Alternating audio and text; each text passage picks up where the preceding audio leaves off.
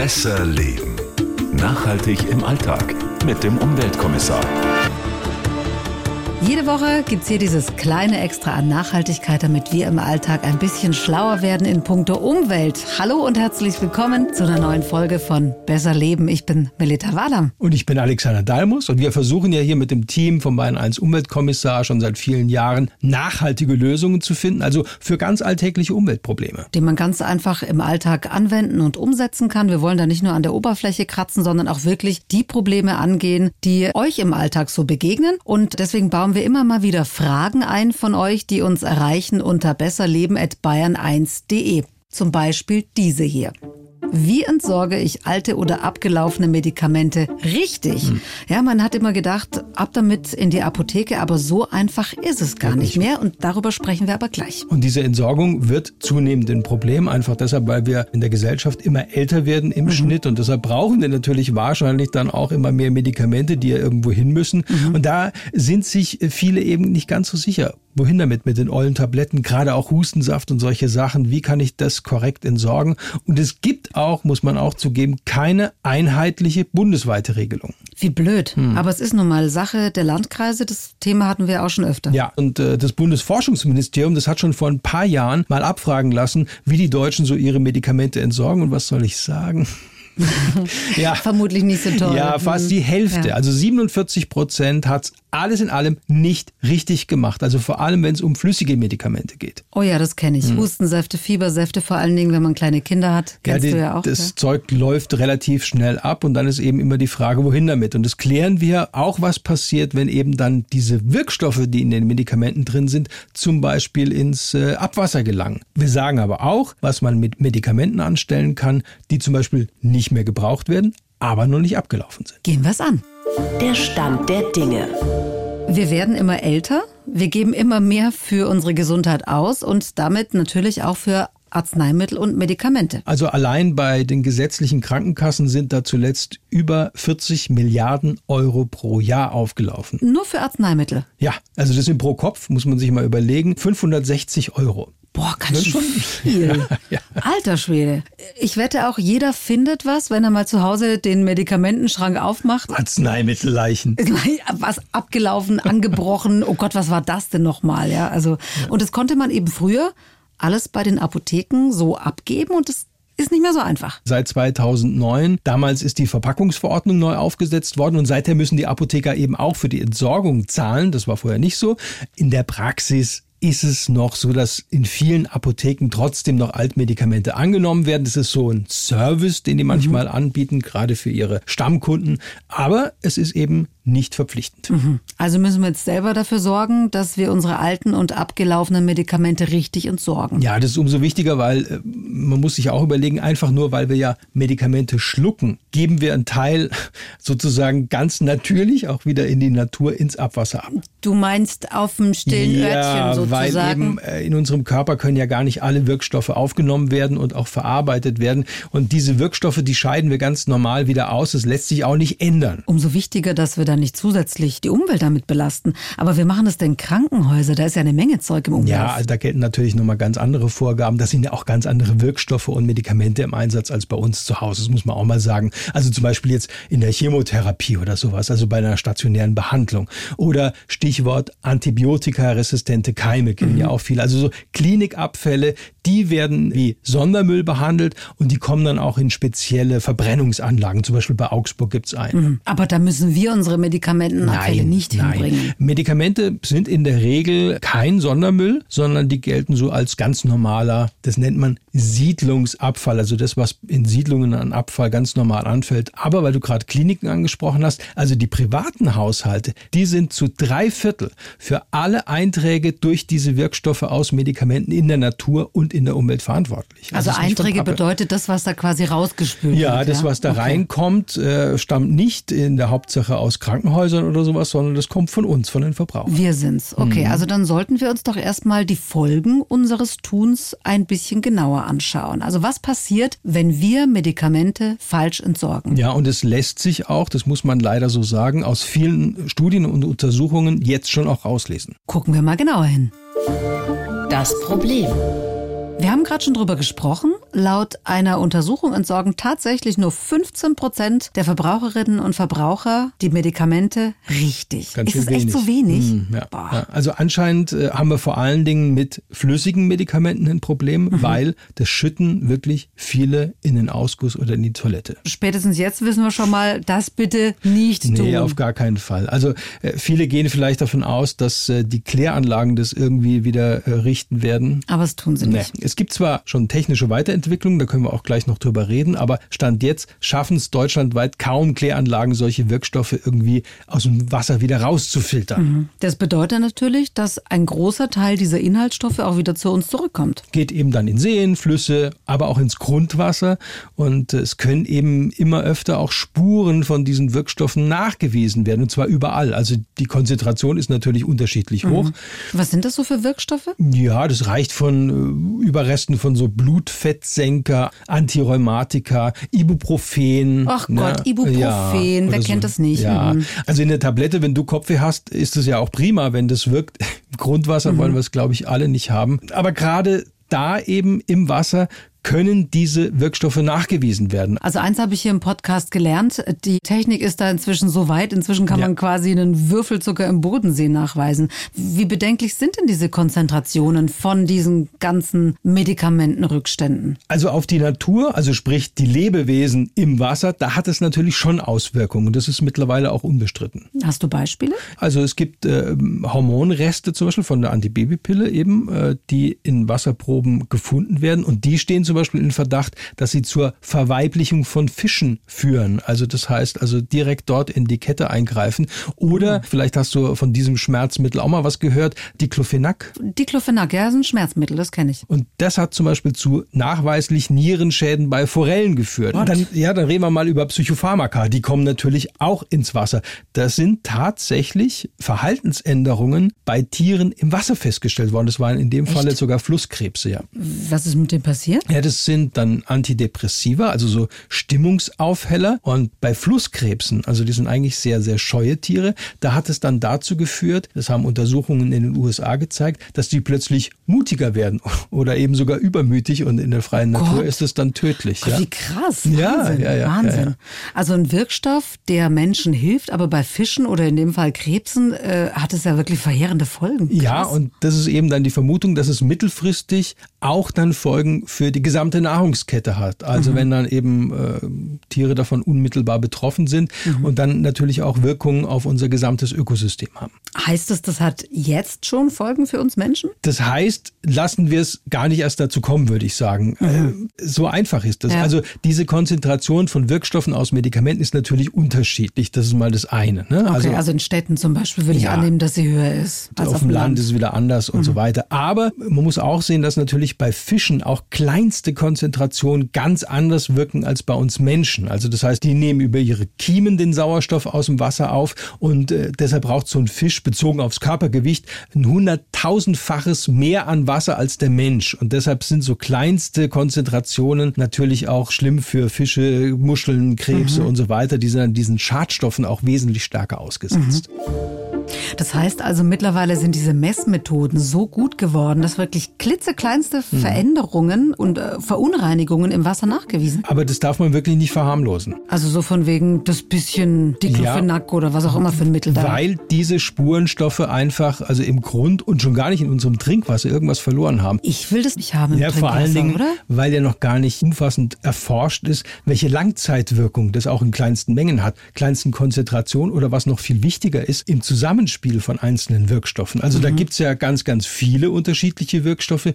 Wie wirkt so ein Cocktail, sage ich Mhm. jetzt mal. Das alles ist noch nicht richtig erforscht und was die Entwicklung auch für die nächsten Jahre angeht, Mhm. ist es schwer abzuschätzen. Ja, und weil wir glücklicherweise immer älter werden, äh, müssen wir davon ausgehen, dass immer mehr Medikamente gekauft werden und dann natürlich auch entsorgt werden müssen. Also würde ich sagen, wir tun alles dafür, dass weniger Wirkstoffe in unsere Flüsse und Seen kommen. Gut zu wissen.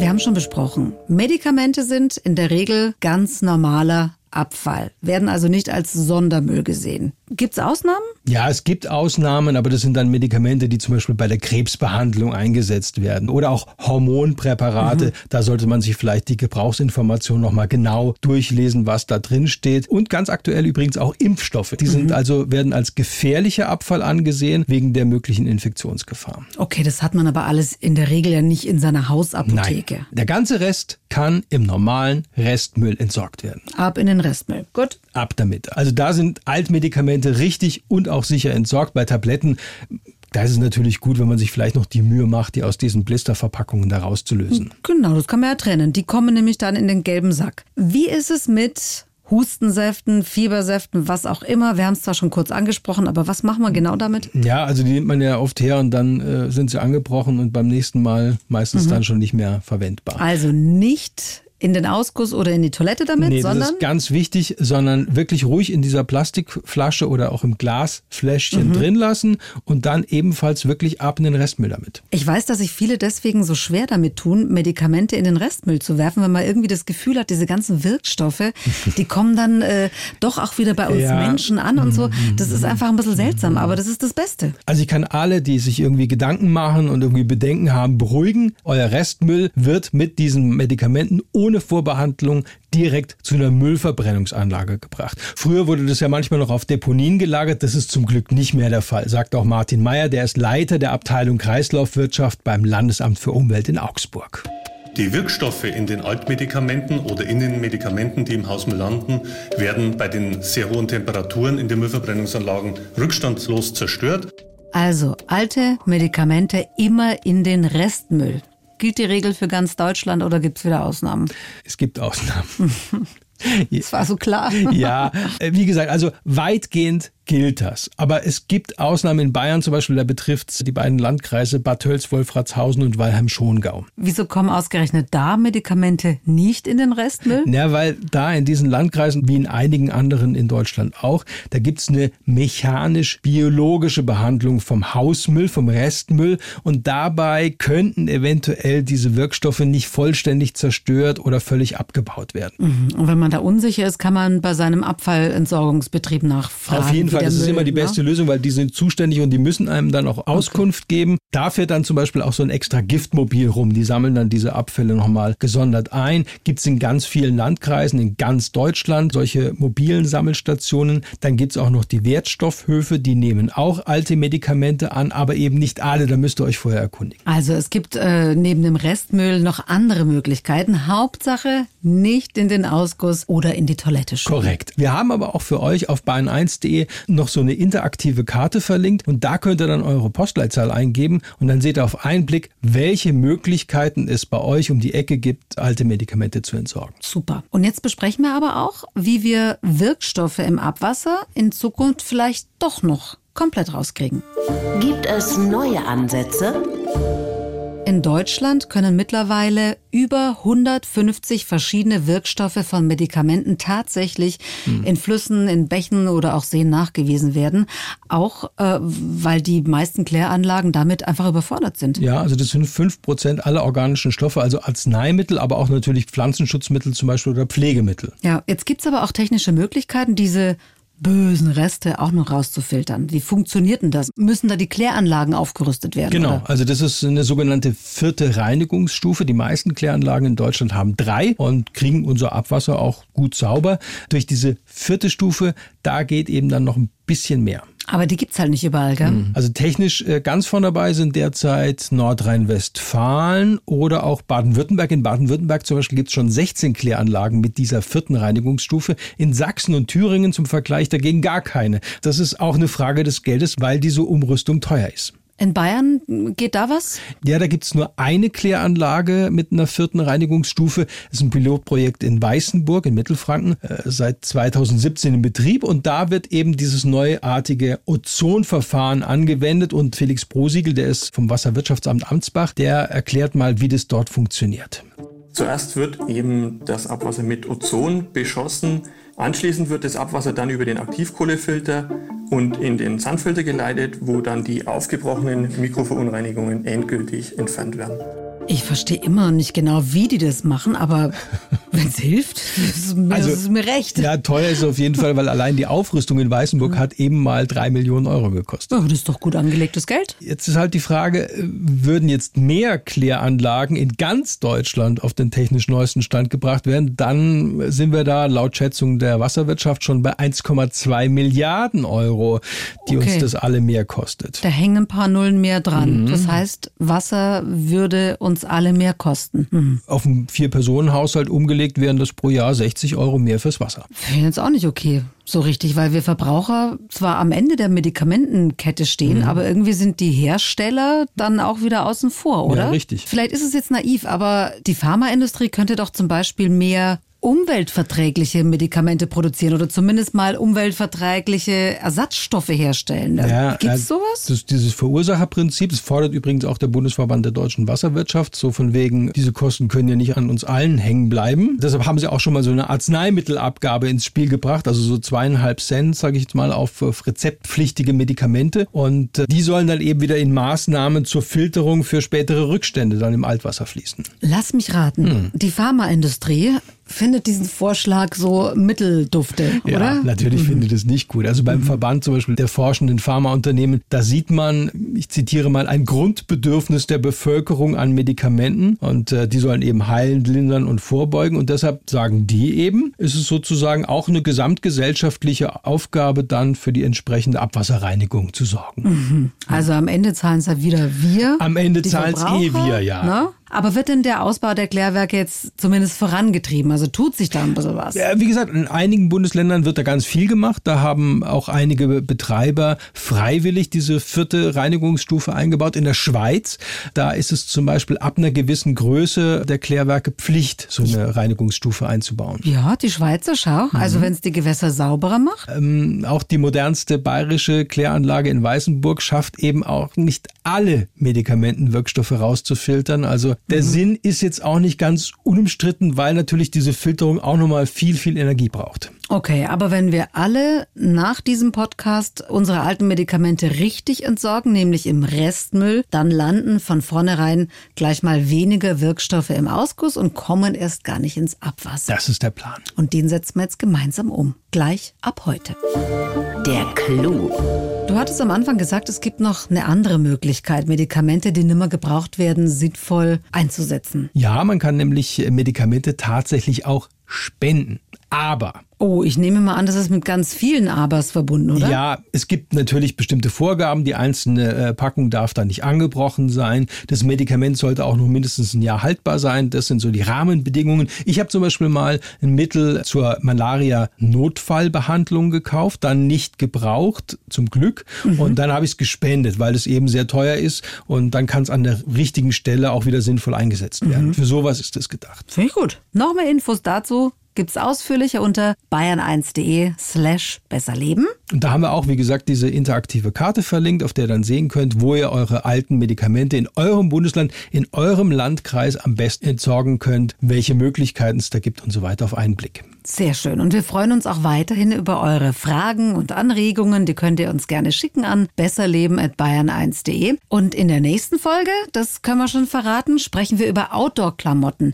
Ob die nicht doch ohne diese schädlichen, zum Teil sehr schädlichen Inhaltsstoffe auskommen und ob es überhaupt Imprägniersprays braucht. Weil wir dann auch mit euren Vorschlägen, eurem Wissen wiederum Informationen von uns ergänzen oder auch Aspekte vertiefen können in der Bayern 1 Community. Und wenn wir jetzt einen nachhaltigen Eindruck bei euch hinterlassen haben, dann freuen wir uns auf die nächste Folge. Bis dann! Besser leben. Nachhaltig im Alltag mit dem Umweltkommissar. Wenn ihr Fragen habt oder Ideen oder auch Kritik, gerne an besserleben@bayern1.de.